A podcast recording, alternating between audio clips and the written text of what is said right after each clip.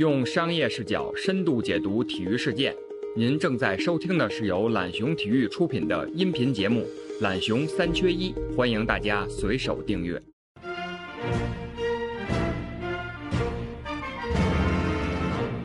大家好，欢迎来到懒熊三缺一啊，我是郑浩荣。那本期节目我们要来聊的话题依然有关东京奥运会。那在前两期的节目中，我们已经探讨了东京2020奥运会延期为各方面所带来的可能的冲击和商业影响。那今天我们就不算商业账了，呃，会侧重于过去来聊聊东京和日本与奥运的历史。那今天我们会聊的话题呢，会分为两个大的部分。那第一部分我们会来先聊聊东京的奥运史，那着重于说从近一百年来，呃，三次奥运对于东京或者说日本的意义。那第二个的方面，我们会来聊聊安倍奥运学，那着重于安倍晋三和二零二零东京奥运是如何相互绑定和影响的。那今天我们邀请的嘉宾呢，啊，如果平时有经常听中文播客的朋友，应该不陌生啊，沙青青老师。啊，这里我先介绍一下沙老师。那沙老师他是历史学出身，那现在在上海图书馆从事研究工作。他自己长期关注近现代的日本社会演进，啊，写过一本书叫做《暴走军国》，啊，近代日本的战争记忆。呃，这个月他所翻译的傅高义在两千年出版的《日本还是第一吗》也将上架。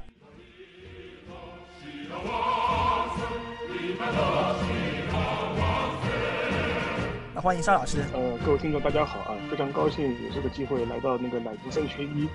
然后也聊一聊体育，聊聊日本，我觉得这是一个蛮难得的机会吧，也在这个特殊的时刻。现在刚才聊完这个东京的情况，我们接下来进入我们一个第二个话题。那刚才我们聊了很多，聊了安倍。嗯，那这个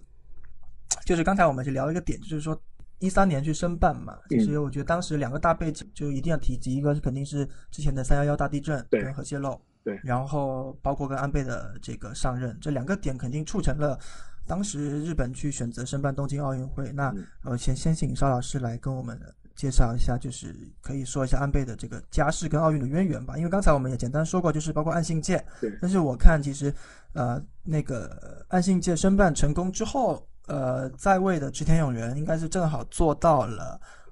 东啊一九六四奥运会的开幕后，他就他就正好先下下台了。对。然后接下来上上台的这个人是佐藤荣作。对。那佐藤荣又是跟安倍算是安倍的一个长辈，对吧？对。然后。佐藤荣作又算是战后可能那个时候这个在位期间很长的一任首相，对，当然没有安倍现在那么长了，但是他也算是战后的一个很重要的一任了。所以先请那个邵老师跟我们介绍一下这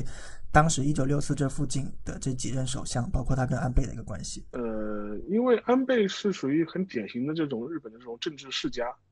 我前面也提过，就是说岸信介算是他的祖父，算是他的祖父。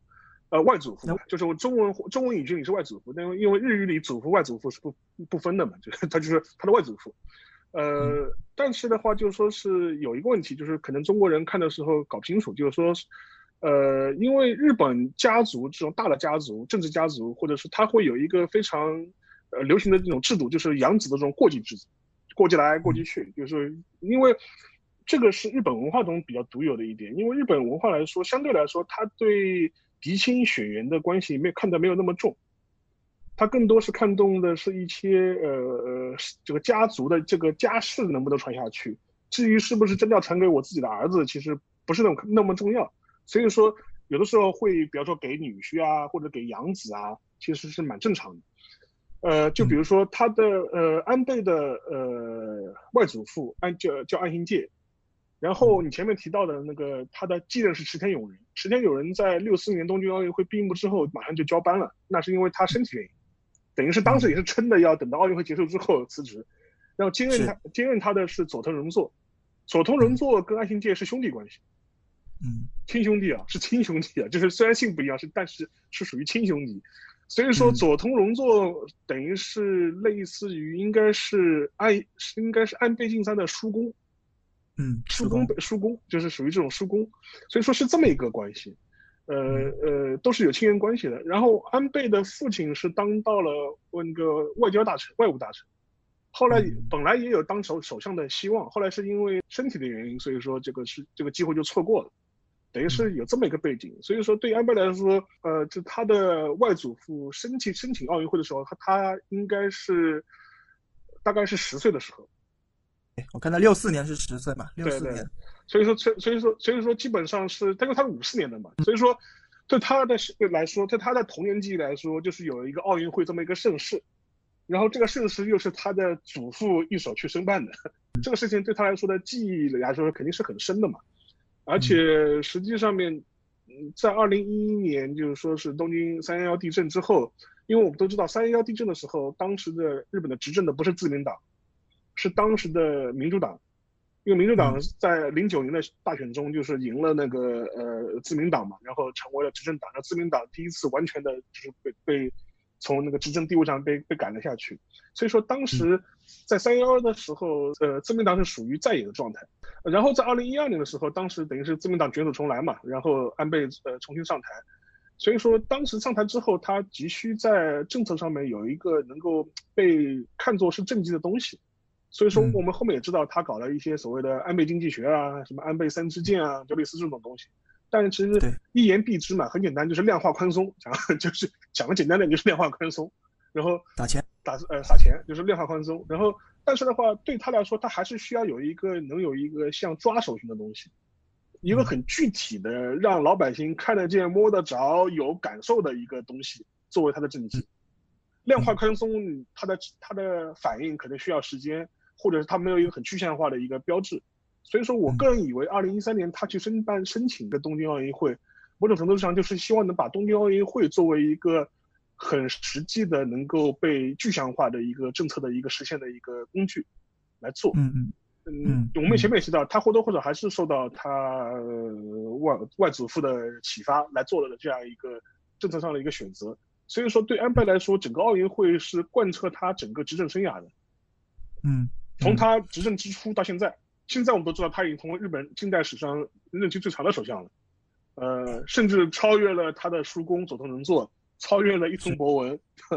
就是，嗯，呃，但是他整个任期这个八年的时间，其实一个很重要的核心就是奥运会，嗯，呃，从他申办，然后呃，他作为把把奥运筹办作为他实践安倍经济学的重要的一个抓手。然后在二零一六年那个那个巴西的奥运会上面的时候，当时他还亲自出演马里奥嘛，在那个东京八分钟，就是属于非常没有偶像包袱豁得出去的，然后自己去扮演马里奥，这个场面其实大家应该应该印象都很深吧。所以说呃，然后以一个主人的姿态去欢迎那个全世界，某种程度上来说，呃，二零二零的东京奥运会被打通了很深的安倍个人的色彩。嗯嗯，呃，其实跟他绑定的嘛，对，他们两个其实就跟他是跟他是绑定的。所以说，在日本的那个政治传统中，有一种说法叫花道嘛，就是就是花道的花道，就是这个是他的政治上的花最大的花道，他要一定要传下去。所以说，东京奥运会能否成功举办，呃，或者是能否顺利举办，直接影响了安倍的历史定位，嗯，和他的政治遗产能不能存续下去，这个对他来说是一个非常重要的事情，因为如果尽管安倍已经成功执政了八年的时间，呃呃，甚至到了明年可能就九年的时间，超越了历史上所有的首相。但是如果奥运会的事情黄了，那他的历史定位还是要被打打大打折扣的。即便你是任期最长的首相，但也没有，就你晚节不保，这个是一切都白搭。就是对，所以你就可以看到最近他是他的一个姿态，就是说绝对不允许这个东西取消，是吧？其他都是可以可以接受的。对啊。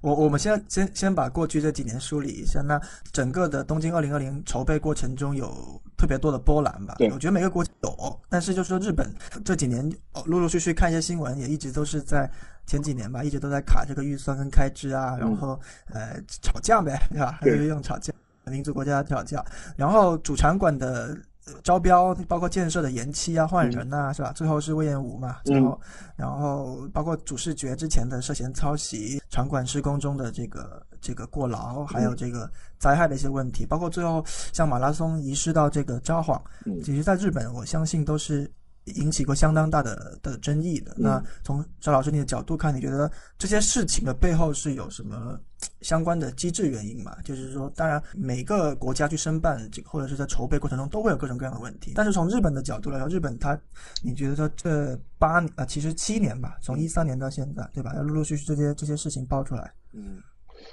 呃，一个嘛，就是说这个你前面提到，就是说任何国家办奥运会都是属于这种。各种各样的纰漏肯定会少不了嘛。而且你也可以想象，这么浩大的一个工程，你很难完全都很周全。但对日本来说，其实有一些失误，我觉得某种程度上也取决于，他既想营造一个国际化开放的一种姿态。但另一方面，它国内的一些社会的一些强大的一种惯性也好，官僚机制的一种特点也好，又很难真正跟全球化有一个很好的一个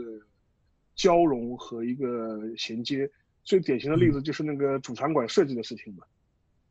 你当时招标的是说我们要国际化，我们要有国际视野，请国际最一流的设计师、国际国际最好的事务所来参与。但是给人家给你做了这样一个计划之后，你最后又不得不很狼狈的把它推倒重来，然后再找了一个日本本国的设计师再重新设计它，然后弄的这个事情后来也是要打官司啊、赔偿啊、乱七八糟这种事情特别多。但是后来那那个设计师自己也不幸去世了嘛，所以说这个事情你能看得出来，他一方面的心态是希望能够对外开放，然后能够就是说是尽可能的融入一个全球化的这样一个状态，但是由于日本本身的一些。呃，内卷化的一些特点和他自己对本国的一些社会文化制度的一种坚持，这种冲突很难避免。呃，这个是一个方面，还有一个方面是，就比如说一些工程的一些问题啊，或还有像像那个马拉松突然遇到札幌去啊，这个呢，其实很大程度上可能也是跟日本方面跟奥委会的一些关系可能也比较微妙，当然也有日本国内政治的原因。呃，我们都知道，嗯，虽然这个奥运会本身是被安倍视为自己的一个，呃，最大的一个政治的一个成果，最大的一个政绩，但是在具体承办的时候，它毕竟是落在东京东京都来做的。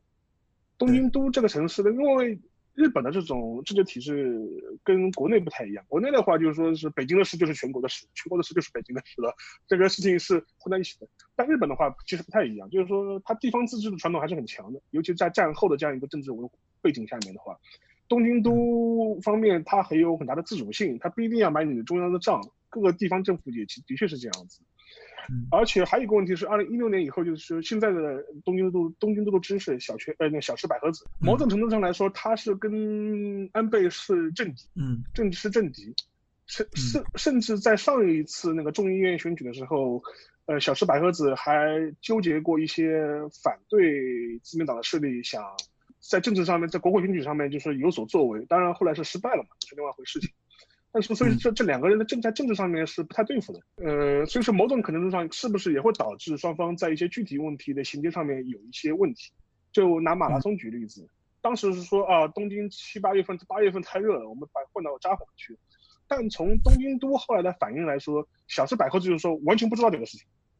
之前那个国际奥委会完全没有跟我们东京东京方面打过招呼。嗯，当然，呃，实际情况有可能国际奥委会是直接跟日本奥运的那个筹呃筹委会打了招呼，但是没有跟东京都打招呼，东京都是不知道的，但是那个日本的筹委会可能是知道的。但是我们都知道，日本那个奥运会的筹委会的现现在的那个呃那个主席是那个森西朗嘛，森西朗也是担任过日本的前呃前总理，在自民党内部也是属于德高望重的这种大佬型的这种人物，所以说嗯。你看日本的一个举办体制就非常有意思，一个一一方面嘛是日本政府中央政府啊，这是一方面，然后奥委会嘛又是一个自民党的大佬，然后东京都的知事呢是一个呃安倍的政敌，然后当年是被自民党从自民党内赶出来的这么一个人物，这就是一个非常奇怪的这样一个三角组合，然后彼此之间的一种信息的一些联络啊，或者是政治上的一些考虑啊，是不是对奥运的筹办？会有影响，我觉得这都是有可能的吧。所以说，我觉得你从这个方面来看的话，它既有机制性的原因，也有一些很现实的一些政治上的一些因素。嗯，哎，森喜朗跟那个安倍之间有什么这个关系吗？呃，他应该是一个很重要的派系，而且从现在的呃迹象来看的话，基本上森喜朗是比较支持安倍的一些行政的。今年年初的时候，就是这一切疫情啊、乱七八糟这些事情都还没有发生的时候，大家都觉得奥运会可以如期举办的时候，就是今在今年一月份的时候，他接受过那个日本媒体的采访，当时他甚至森信党甚至说安倍干得不错啊，就说是完全现在完全可以让他继续做下去啊，就说因为我们都知道安倍现在任他的自民党总裁的任期是到明年的九月份嘛，当时森信党甚至说可以让他继续做下去嘛。自民党内现在反正也没有更好的人选，所以说你能看出来两个人之间这种关系嘛。嗯，他在日本的话，我不知道，在日本像这种奥委会主席是自己选的是吧？还是没有任命之说嘛？对吧？嗯，就是没有，嗯，没有规则上的任命，但更多还是，但还是需要你政府背书的。好，那回到就是刚才提到三幺幺大地震嘛，嗯，那我们其实前面也聊到了现在福岛的一些现状。那三幺幺大地震跟东北复兴应该都说是此次这个二零二零奥运筹备过程中一个重要的元素，因为我记得就是可能一二年在申办的时候，国际奥委会也就有就于这点去，就包括竞争的对手城市也去提过这个，拿这个来来提问嘛。对，所以当时也是说把这个东西作为一个特殊的。呃，特点，对对对，然后包括现在安排上说是揭幕战也好，包括日本最关注的半垒球，还有火炬传递，其实都也都安排在了东北这片这片地方。但是，就包包括你刚才说的嘛，其实似乎日本东北的民众其实不太买账，嗯，是吧？就是实际情况是是怎么样子的？呃，实情实际情况我也只能从媒体上看到的了，因为我我我因为我是去年去过一次仙台吧。冬天的时候，但呃，但跟实际发生地还是有一些差距。嗯，整体应该还好，整体应该还好。但怎么说呢？就是我觉得可能，嗯，东北地区的的心态是比较矛盾的。就一方面讲的，就是对于奥运这个事情本身，你既然能够开的话。对地方振兴或多或少可能会有注意，但另一方面，实际上面东北的一些实际问题，就跟我们前面提到的一些问题，灾后振兴的一些实际的处理问题，并没有一个很好的一个结果。在这种情况下去办奥运会的话，我觉得心心态上面的确是很矛盾的。一方面觉得可能对振兴有好处，能够让东北能够被摘掉所谓灾区啊，或者是核污染区的这样一个印象。但另外一方面的话，一些实际问题并没有得到彻底的解决，隐患还是很多的。就跟我前面提到的，像像福岛福岛那个核电厂，它的废弃物的处理的问题，到现在其实都没有一个具体的一个定论。所以说，我觉得从这个角度来说，我觉得东北人对奥运会不是特别的待见，或者是。呃，没有表现出想象中的热情，我觉得这也是可以预期的，也是不意外的吧。就基本上，基本上是，基本上是，基本上是这么一种状态。然后我去年，但是我去到了仙台了，就是说属于，所以说在当地的话是印象中，去年冬天的时候，但当那个时候可能也早，没有看到特别多的一些奥运的一些氛围上的东西。当然我不知道福岛当地会怎么样啊。嗯嗯，我估计福岛。因为它现在涉及那个火炬传递嘛，估计福岛肯定是要有一些准备的，只是说 现阶段可能又得又得暂停了嘛，反正也暂停了。对啊，对啊，那就是相比民众来说，呃，日本企业可能这次的拿出了相当高的赞助热情吧，因为我看。数据应该是有六十三家的日本企业，嗯。然后也一起大家募集了大概超过是三十一亿美元的赞助，嗯。啊，那相比伦敦、巴西是三倍的这么一个一个一个数额，嗯。然后这包括六十三家这个赞助规模也是奥运会这个赞助商的一个记录嘛，也都是破都是创历史的东西，呃，就你来你来看，你觉得是是什么驱动了这些企业这些行为？呃，就说是可能跟西方国家不一样，就日本虽然。虽然它是一个市场经济资本主义的国家，但是它的很多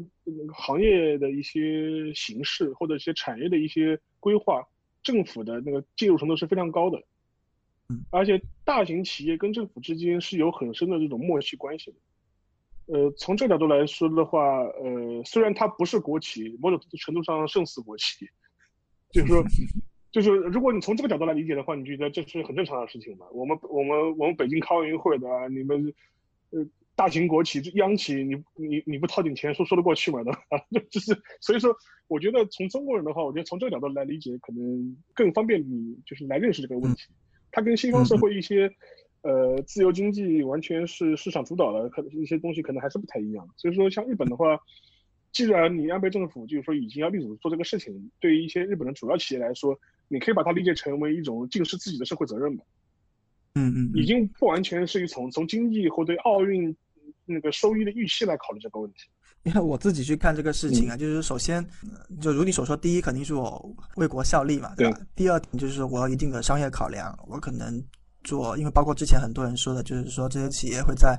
呃，二零二零东京奥运上去做他们最新的技术展示，对，包括奥运村啊，各种各种对外的服务上去展现吧，这可能是一个曝光机会。然后第三点吧，我就想就是说，你都能募到这个前面两届的三倍了，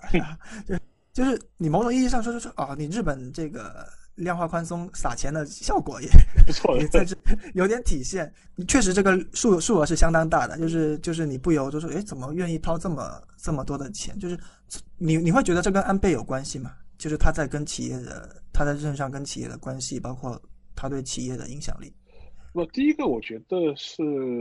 还是先要对日本的一个宏观经济情况有一个比较客观的一个认识。因为我们中国人会谈啊，日本泡沫经济破灭，消失的十年，消失的二十年，现在是消失的三十年，所以说以至于会我们会有一个很主观的印象，就哎呀，就是觉得日本一塌糊涂，经济萧条了三十年，一塌糊涂，一蹶不振了。但是我觉得还是要对日本的一个经济的一个体量有个客观的认识。你想想看，直到二零一一年以后，呃，中国才超越日本，成为了世界第二大经济体。一个经济泡沫破灭了将近二十年的国家，它始终是世界第二大经济体。嗯，所以说日本的经济体量本身就不小，比英国大，甚至于巴西根本是更难是望其项背的。就所以所以说，我觉得体量上面来说，它就不是一个经济上的一个小的国家，或者是一个不行的国家。现在它即便是第三位的话，它的经我们都知道，我们其实也很清楚嘛，它的经济的质量其实也都是很高的。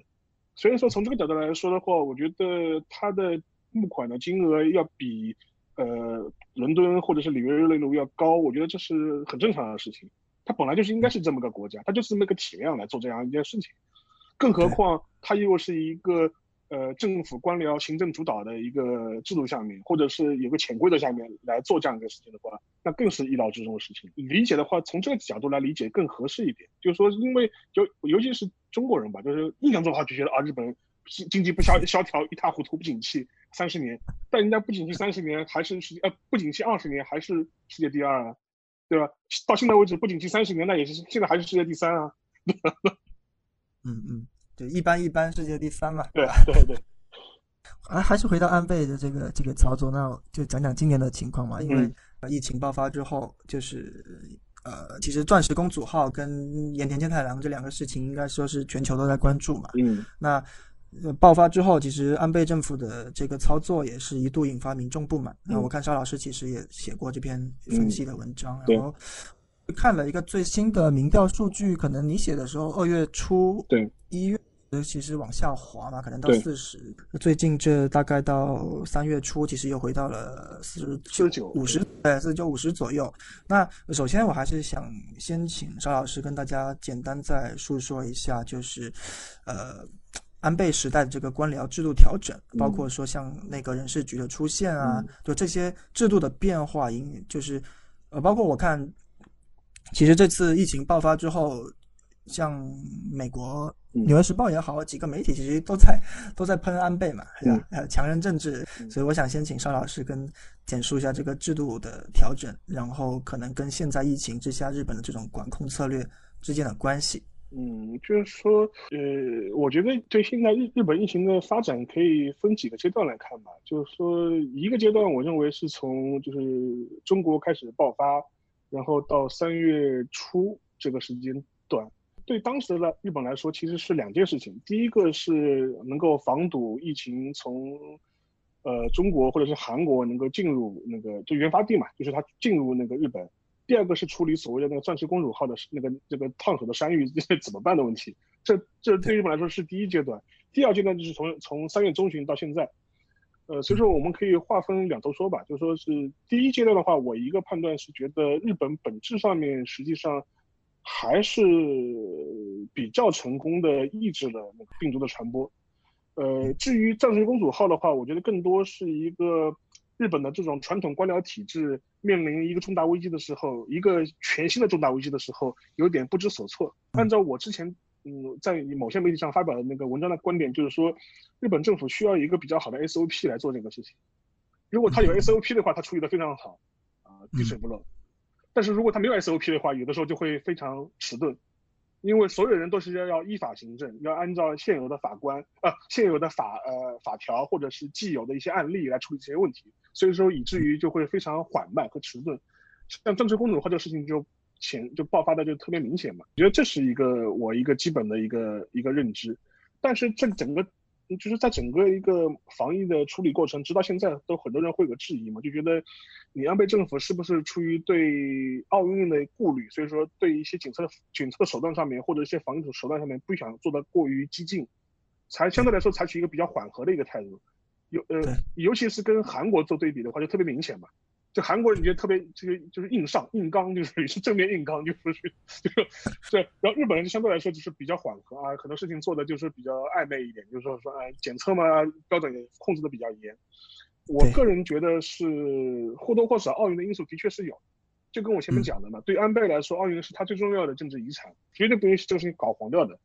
所以说也导致了很多的呃日本的一些官僚在处理具体问题的时候，或多或少会有点畏手畏脚。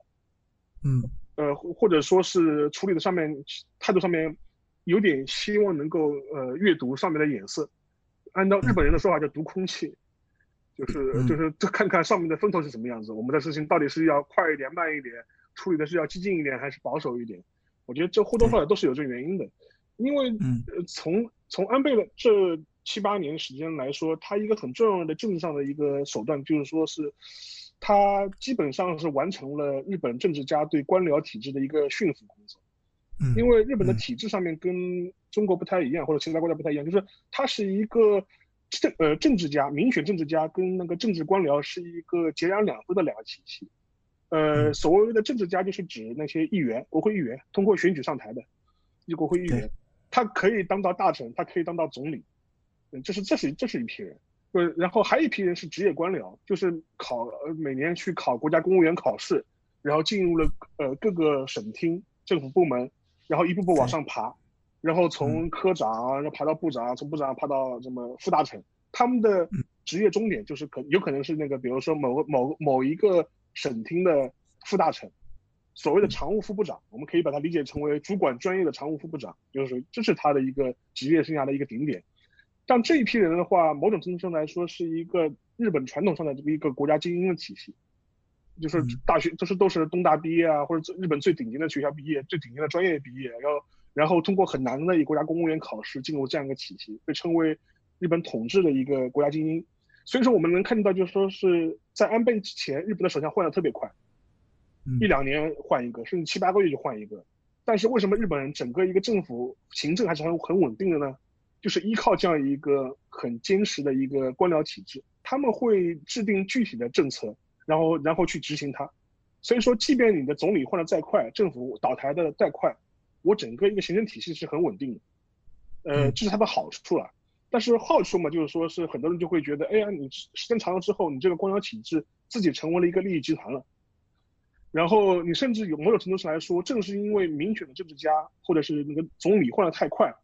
他们很难对你施加实际影响，你可以完全你可以不听那些政治家的话，我我听你干嘛的吧？就是就是我待的时间比你长多了，就是你你待两三个月就要走的人对吧？就是我把你应付掉就可以了。所以说基于这个问题的话，就是说是在安倍上台之后，就是推了一个改革，叫内阁人事局。什么意思呢？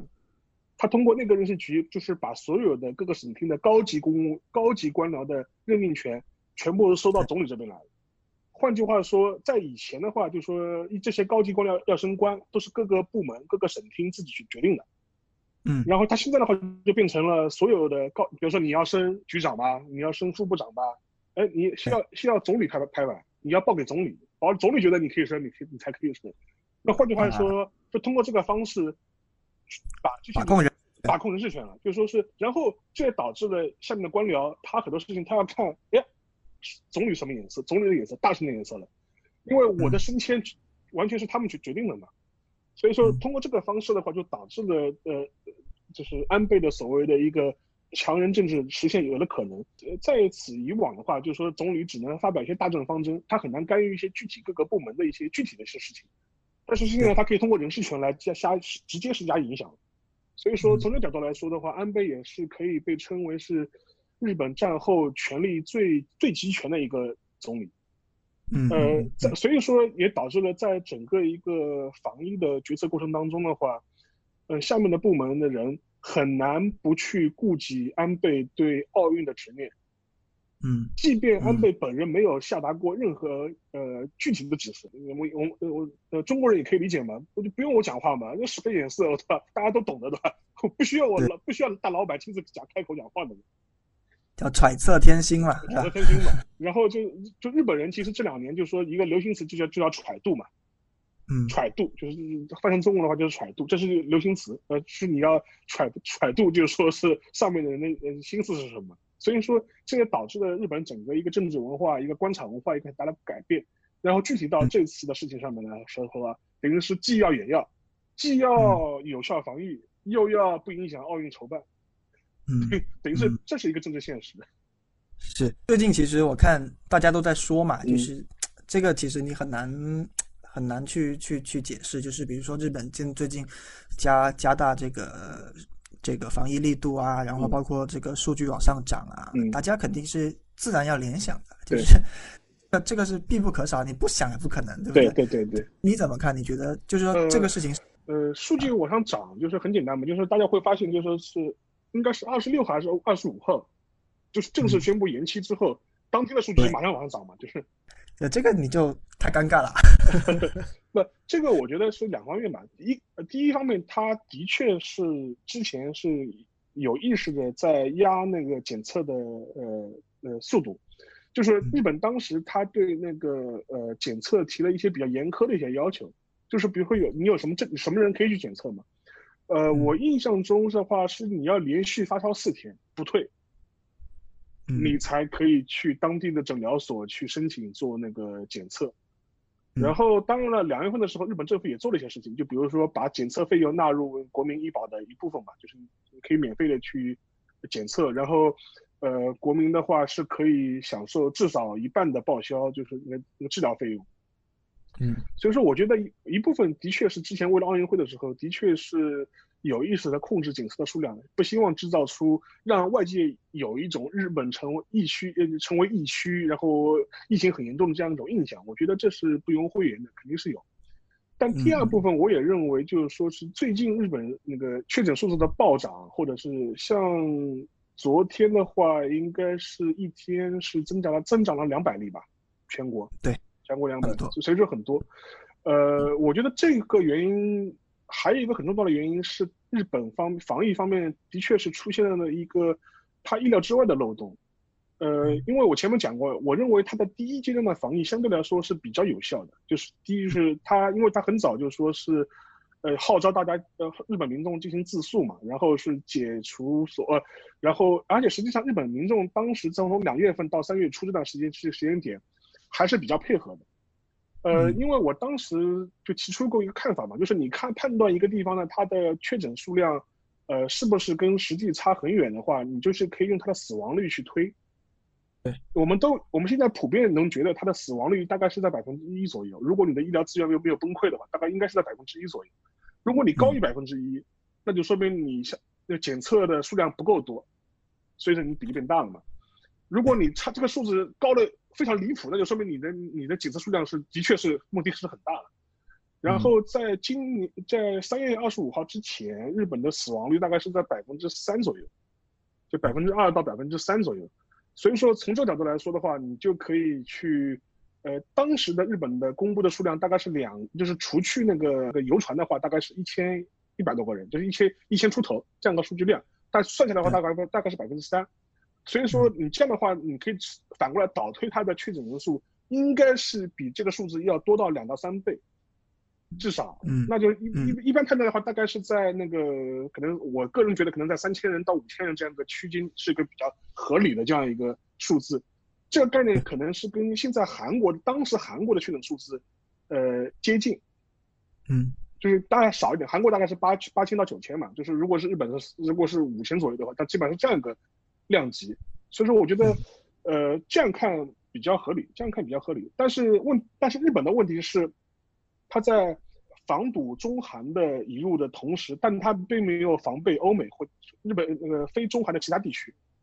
嗯，从上呃从前个礼拜开始，日本爆出的一些确诊案例中，很大一部分都是有海外旅行史的。嗯，尤其是你看一些日本的一些非都会区，就是不是东京啊、大阪啊这些大城市，都是一些很偏的地方，什么滋贺啊这种，什么和歌山啊都有确诊案例。然后你去看他确诊案例，他的旅行史全部都是海外旅行回来的。啊，所以说，换句话说，等于是他没有按照我们的中国的说法，就是说他没有防堵海外移入的第二波疫情。啊，对，没有严防输入，没有也没有严防输入，就我防住了中韩的这个这个第一波，但是我没有防想到你们欧洲啊。呃，美洲啊，就说是中东啊，这些这些地方完完蛋了。它变成了一个全球流行之后，那日本它没有对对这个国家进行设防的话，那那情况就很糟糕了。所以说，我觉得近期的暴涨，这也是一个很重要的因素。因为之前像什么，呃，有什么日本的自卫队的军官都都确诊，结果一看是法国出差回来，各个大学里面就是说是也有确诊，东京大学啊、明治大学、东京医科大学有确诊，一看都是什么留学生。啊，呃，海外旅行、海外留留、海外旅行回来的，都是都是这种案例。所以说，从这个角度来说的话，我觉得它的第二波的境外移入，它没有意识，或者是行行动晚了。还有一个原因是在上个礼拜，就是呃三月中旬的时候，当时日本有一个三天的连休，当时的日本民众已经自述了大概将近大半个月的时间了，所以当时有一种饼不牢的心态。嗯，所以说呃呃，然后樱花又开了嘛，所以说当时在上个礼拜的时候，是有很多人去赏樱花。还是另外还有一些已经停止了将近，呃三个礼拜的一些商业的演出活动又开始恢复，所以说也是有一种松懈的感觉。最典型的例子是也跟我们体育有关系，就是上个周末的时候，当时日本的那个 K One 格斗赛，我们都是 K 一嘛，K One 一个很有名的日本的格格斗赛，当时在日本的埼玉举行，东京都边上一个地方举行，结果涌进了六七千的观众。然后，因为但是我们都知道，日本政府他没有权利去命令你停止，嗯，他只能号召主办方延期或者终止，但是他没有法律上他没有命令。然后当时主办方他基于可能经济的考虑，他还是要办，但是还而且这还而且还真办了，就是就六七千观众都是就是跑进去看了嘛。所以说啊，这个事情就很尴尬了，这个事情很尴尬。所以说我觉得，呃，就日本这一轮的爆发，我觉得跟跟这两个因素可能关系更大，一个是。第二波海外引入，另外一个是所谓的你说是自卸的自诉的松懈。嗯，明白。从时间线上看是是这么一个一个影响。回到奥运延期这个操作上来看哈，就是你从之前的时间线来看，你觉得呃，包括你的安倍政府他们的这个习惯来说，你觉得他最早肯定他是首先我底线肯定是说不可能取消。对。那第二。说这个延期，因为他每，因为他其实发言很频繁嘛，包括加上 IOC 吧，其实大家的口径其实都是在调整的。就是从你的观察看，你觉得这里头是是有怎么样的一个决策过程？因为民日本民众其实，在最近的民调中，其实是表露出一个趋向于延期，而且是比较大的一个概率的。就是说，安倍考虑这些事情嘛，还我甚至会觉得说，他是不是？最早就觉得说这个事情可能就是大概率延期了，所以他的对外发话啊，包括去对外去谈啊，最后导致说从外部新闻来看，是日本方面主动来跟 IOC 去谈这个事情的，然后 I O IOC 去提议建议这个事情，然后 IOC 就同意了啊。所以从你的观察看，你觉得这里头会可能是一个怎么样的决策过程？我感觉是日本政府的延期决定。嗯，真正下决心应该是三月，可能是三月中旬的事情了。就是说，因为我觉得直到两月份的时候，日本政府还是很强烈的，就是说是希望能，呃，如期的举办，如期举办。因为当时有个八卦嘛，就东亚地区开始爆发的时候，呃，当时 还有那个伦敦市的市长竞选的时候，当时还有那个候选人揶揄这个事情，意思说，哎呀，东京办不了，可以让伦伦敦来办。当时小石百合子非常生气嘛，还在那个媒体上公开骂这个事情嘛，意思就是说啊，你们英国人太不厚道了，居居然这种时候讲这种话，对吧？呃，所以说那个时间的话，就可能日本人从上到下都觉得这个事这个事情还是希望能够办，还是希望能够照计划去办。我觉得这个事情的话，主要还是因为疫情的全世界爆发的发展的太快，整个形势急转直下。因为我们都知道两月份的时候，当时。呃，已经有提出来个事情嘛？当时那个唐德嘛，他不是也当时也讲了一个话，意思就是说我们可可能到五月份的时候再定这个事情。所以当时的时间表可能还是觉得以五月份为那个时间表，然后期待到五月份的时候能做一个最终的一个决断。但是无奈就是说整个事情发展太快了嘛，跟不上形势。因为对日本来说，他的想法是说，只要我日本国内的疫情是稳定的，嗯，他觉得这个事情应该就能够就是说是办下去。但是全世界在基本上在在一个礼拜左右的时间内就发生了翻天覆地的变化，然后在欧美地区形成大爆大爆发之后，这个事情就不对了。这 这个事情就是我一个多礼拜前跟人聊的时候，也就是说，呃，在三月中旬的时候，三月十号的时候，这个事情已经不是日本能决定的事情了。嗯，办不办已经不是日本能定的事情了，就日本已经很被动了。就是说，我觉得当时我跟人家开玩笑，我就说日本人、日本政府或者安倍当时的心态是希望。延期举行这个事情，这个话头不要由我来开，啊，就是不能让外界感觉是因为日本的防疫不利或者日本的筹办不利，所以说奥运会开不下去。他希望能够那个营造的那个意向应该是日本是可以坚持开的，是你们全世界不行了，是你们世界其他地方不行了。所以说他希望能够塑造这样一个意象。所以说我觉得后面的整个发展也是基本上是往这样一个路径在在走的嘛。所以说我觉得基本嗯。等人说话嘛，是吧？对，这这这是等人说话了。所以说，像前两天不是最早的时候是什么那个加拿大，呃，最早的时候那个不派那个运动员不参加了嘛？挪威啊这些国家，我觉得某种程度来说，我觉得其实反而是给日本方面台阶下了。嗯嗯嗯，他可以，他就等着这个，他就等着这个，他就他就等着这个，就说只要你们一开口，我就马上可以说这个事情我们延期了，我们这次延期。所以说，而且实际上面对那个呃对日本来说宣布的很快。对，本来可能是疫，如果疫情没有那么严重的话，可能要拖到五月份才能最后定。但是因为这个发展太快了嘛，但是对日本来说，其实有个好处，就是说反而是能够让这个事情更早确定下来。嗯嗯。然后你你看那个，就是他二十五号、二十六号才前这两天那个日经股市的就能够有反应嘛？你反而你宣布之后，反而日经股市开始反弹了，就是。所以说，我觉得至少你给市场一个预期嘛，大家都知道，就是说是这个事情。可能有危险，但是你老是悬而不决，其实市场上反而更人心惶惶。那对，就确定性嘛，对吧？这个就确定性。对，那最后一个方面就是说，呃，延期的后果吧，还是要聊聊后果。这个当然是对于安倍本人的，就是东京法政大学的三口二郎，他就认为说，这个因为延期，那必然是要增加的新的筹备工作、新的资金投入，所以。他觉得对安倍来说这是一个负担，而不是一个政治机会。那很多乐观的观点呢，就会觉得说，呃，因为明年如果这个局势一旦好了、好转了，是吧？因为我看这两天大家都在讨论这个明年是什么时候办，申喜良不是出来说，呃，樱花对吧？春天肯定不办了，那这大概率看起来还是在明年夏天。那如果明年 OK 在夏天做完这一场。这个全球的这个战胜 pandemic 的一个 一个全球大大联欢大胜利是吧？那对日本又在又正好是在日本举办，那可能意义非常的呃浓重啊，就有点有点甚至有点像当年二战之后是吧？有一点点这个意思庆祝一下。安倍来说，它就变成了一个对吧？比较大的盛大的一个告别仪式。嗯。但是就是就分两面看嘛，就第一，首先就是说我。大家怎么判断你？那如果你说安倍经济学是为了日本的这个战胜这个通缩、经济好转，那你最后搞了个延期，我还要继续这个搭钱啊什么的，是吧？日本经济还就是那样子。那当然往好了说，就是说在明年这个节点，如果一切顺利的话，那确实看起来画面挺美。沙老师怎么去去预判这个这个这个事情？嗯，这个的话，我觉得一个对安倍来说。啊，我今天看到的那个就日本的新闻，现在说确定是七月份吧，是吧？对，七月份确定是七月份办，跟 ROC 好像说就基本敲定是七月份吧。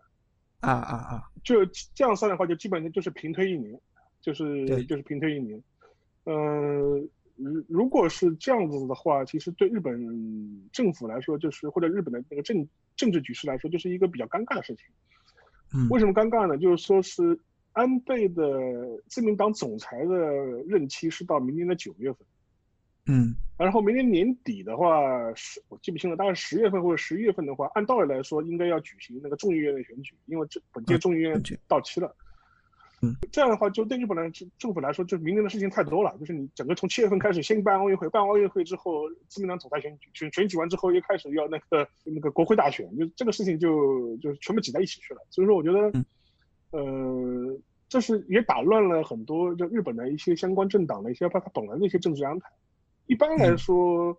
呃，之前很大是那个很大一个声音是说。安倍在今年奥运会呃那个顺利举行之后，能够风风光光体面的交班，然后在今年如呃，然后在今年的下半年的时候，就是就是奥运会之后年底的时候，有意出来角逐呃自民党下一任总裁的人马就会粉墨登场，就是开始表明意向了啊，老子要选，就是就是就是开始出来了。你这样一弄的话，就你这个你这样一弄的话，这时间点就乱掉了。就说是你明年九月份自民党总裁选举。然后你七八月份是奥运会，那你这帮候选人怎么办？这帮候选人不可能奥运会的时候出来，就就就就，那你前面出来也不对，前面前面出来的话，整个社会趋风向应该是筹办奥运会的吧？就说你这个搞政治选举又很奇怪，就是这个就很麻烦。最近一个新闻是前天，自民党的干事长就是二二届俊博，就是我们都知道的一个清华派嘛，就是跟中国关系非常好，之前还组织什么自民党议员给中国捐款啊，就捐东西啊，就属于这种。他有一个公开的一个言论，意思就是说，在国际形势比较诡谲多变的情况下，又要领导防疫，又要筹备奥运会的情况下，为什么不让安倍继续做下去？然后 放风是吧？对对放风。当时他喊的口号就是说，是按照安倍四选嘛，就是他第四次所谓的四选，就是说他第四次参与呃自民党总裁的选举。因为在此之前，自民党总裁是有任期是是有任期限制的，但是他在一八年的时候就改了自民党的党章，就是仍不许他能够延长他的任连任的次数。呃，所以说现所以说就是说，他说既然现在这样的话，那为什么不让安倍那个继续四选？所以说放了这么口风，甚至也表达了今年年内也有可能提前解散众议院进行大选。嗯，呃。这个是在日本政治上面其实是一个很惯常的操作嘛，就说是通过提前解散众议院大选，然后来问询民意嘛，就是通过选举的结果来问询民意嘛。如果众议院在年内解散，然后自民党能够基本维持一个稳定的一个多数，稳定的一个多数，没有大的没有太大变化，那安倍次选就有了合法性嘛。对，然后同时的话，他也可以是说，明年因为日本要处理很多的事情。所以说要把一些把政治的问题放到今年来提前解决掉，让明年处理的政处理的时候能够不会受政治上的一些牵扯。所以说，如果今年那个年内解散众议院，安倍比较顺利的拿下了稳定的多数，那他四选的合法性也有了。你看，就是在我之下，就说嗯没什么问题嘛。所以说，更何况自民党内部其实也没有现在也没有特别明确的能够有资格挑战或者是很明确的这种挑战人物粉墨登场。很多人要么是安倍自己的圈子里的人，要么就是党内的少数派，就说是是这基本上是没有一个很决定性的这样一个人物能够出现，更何况又是乱世之下嘛，大家觉得哎呀，这是国家这么乱，需要需要安倍继续做下做下去了，为日本掌舵了，这种声音肯定是很多的，所以说完全是有可能出现的那个情况嘛，觉得呃值得观察。当然，当然前提是整个疫情需要在今年年内。至少没有大的那个爆发，你可以有短期的反复，但是你至少在今年的秋天的时候，你应该让日本日本国内的疫情不能有严重的恶化。如果有严重的恶化，那你选举，那你提前解散医呃住院，你也不要想，就是自寻死路。就是说，所以说，呃，这个就是看最后整个疫情在日本发展的一个情况了。然后还有一点就是说，我觉得大家可以拿来做一个指标去观察一下。我今天。上午的时候，跟一个也是搞日本研究的朋友在聊这个事情。当时就注，我们都我们我们注意到一个新闻，就是说是日本自民党的党代会，呃，推迟到了今年的九月份举行。呃，党他这个党代会本来是要在三月八号举行的，因为他后来是因为疫情自诉就延期了。结果今天再次宣布延期到明今年的九月份。这个时间点有可能是日本人安倍内阁对疫情的一个判断。你看自民党党党代会，他能够在九，他认为是九月份能开。那就是说，他可能对疫情的预期是到九月份的时候才可能有真正的缓解吧。就是我觉得这是一个观察的指标。所以就是就是邵老师意思就是说，其实可能其实从经济上的负担可能不是那么严重，对对吧？就他还能搞定，对就是说，反而说确实他是有一定的政治机会出来了，起码今年也有更多的理由嘛，对吧？哦 就是对对对，还还有一点就是说是可以插一句，就是也也很微妙。今年七月份的时候是原定的东京都知事选举，对，本来小池百合子应该是没什么希望的，是，呃，连任基本上没什么希望，因为他二上他上一次那个众议院选举操作就是翻车翻翻船了之后，就基本就政治上已经很边缘化了。但是这一次因为防疫的事情嘛，大家又觉得哎，呃他又重新回到全国政治舞台中心的这种感觉。当然，如果他东京都的疫情处理的比较果断，然后能够及时有一个比较好的一个结果，有可能七月份的选举他还有机会。但这个也是值得观察的，也是个蛮有趣的一个时间点。嗯，这个其实就是，哈，刚才说来说去还是取决于疫情嘛，跟对他们日本的控的的效果。对对我们本来可以说就一切顺利，可能确实到这个奥运会之后，或者是明年这个时候就，甚至大家要开始给安倍盖棺定论了，对吧？历史地啊，对奥运会的可能效果，明年的一些显现。但是现在因为这个疫情的变化，包括这次延期顺延一年，其实等于说整个日本的政治生态其实有一个很大的变 X 变量。对，包括我们一可以开始去，我我相信就是刚才如你所说，刚才接下来可能整个日本国内也会有更多的声音去给他造势，就是包括连任啊，或者是四任。是所以安倍可能跟这个奥运会的绑定要继续绑定下去了。对继续维持下去，对，要一年的时间。好，嗯，那我们今天就聊到这里，也感谢上跟我们这么长时间的一个分享，嗯然后后续有什么问题我们再做交流。嗯好，那今天先到这里，嗯，拜拜。拜拜。